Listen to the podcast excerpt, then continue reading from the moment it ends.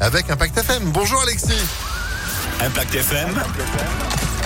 Le pronostic épique. C'est l'événement aujourd'hui. Vous avez gagné vos places sur Impact FM, le grand national du trot qui s'arrête à Lyon-Paris. Notre quintet plus sur 2825 mètres des 13h50.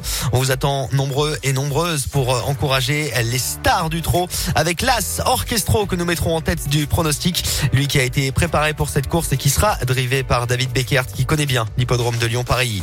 Opposons le numéro 6, Harlem de Bussy qui avait fait forte impression cet hiver à Vincennes.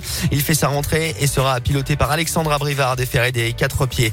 As 6 viendra ensuite le 5 Audi Partner avec Franck Nivard ainsi que le numéro 8 Gaspard Dangis, deuxième favori des bookmakers avec Eric Raffin, lui qui a déjà remporté une étape du Grand National du Trot cette année.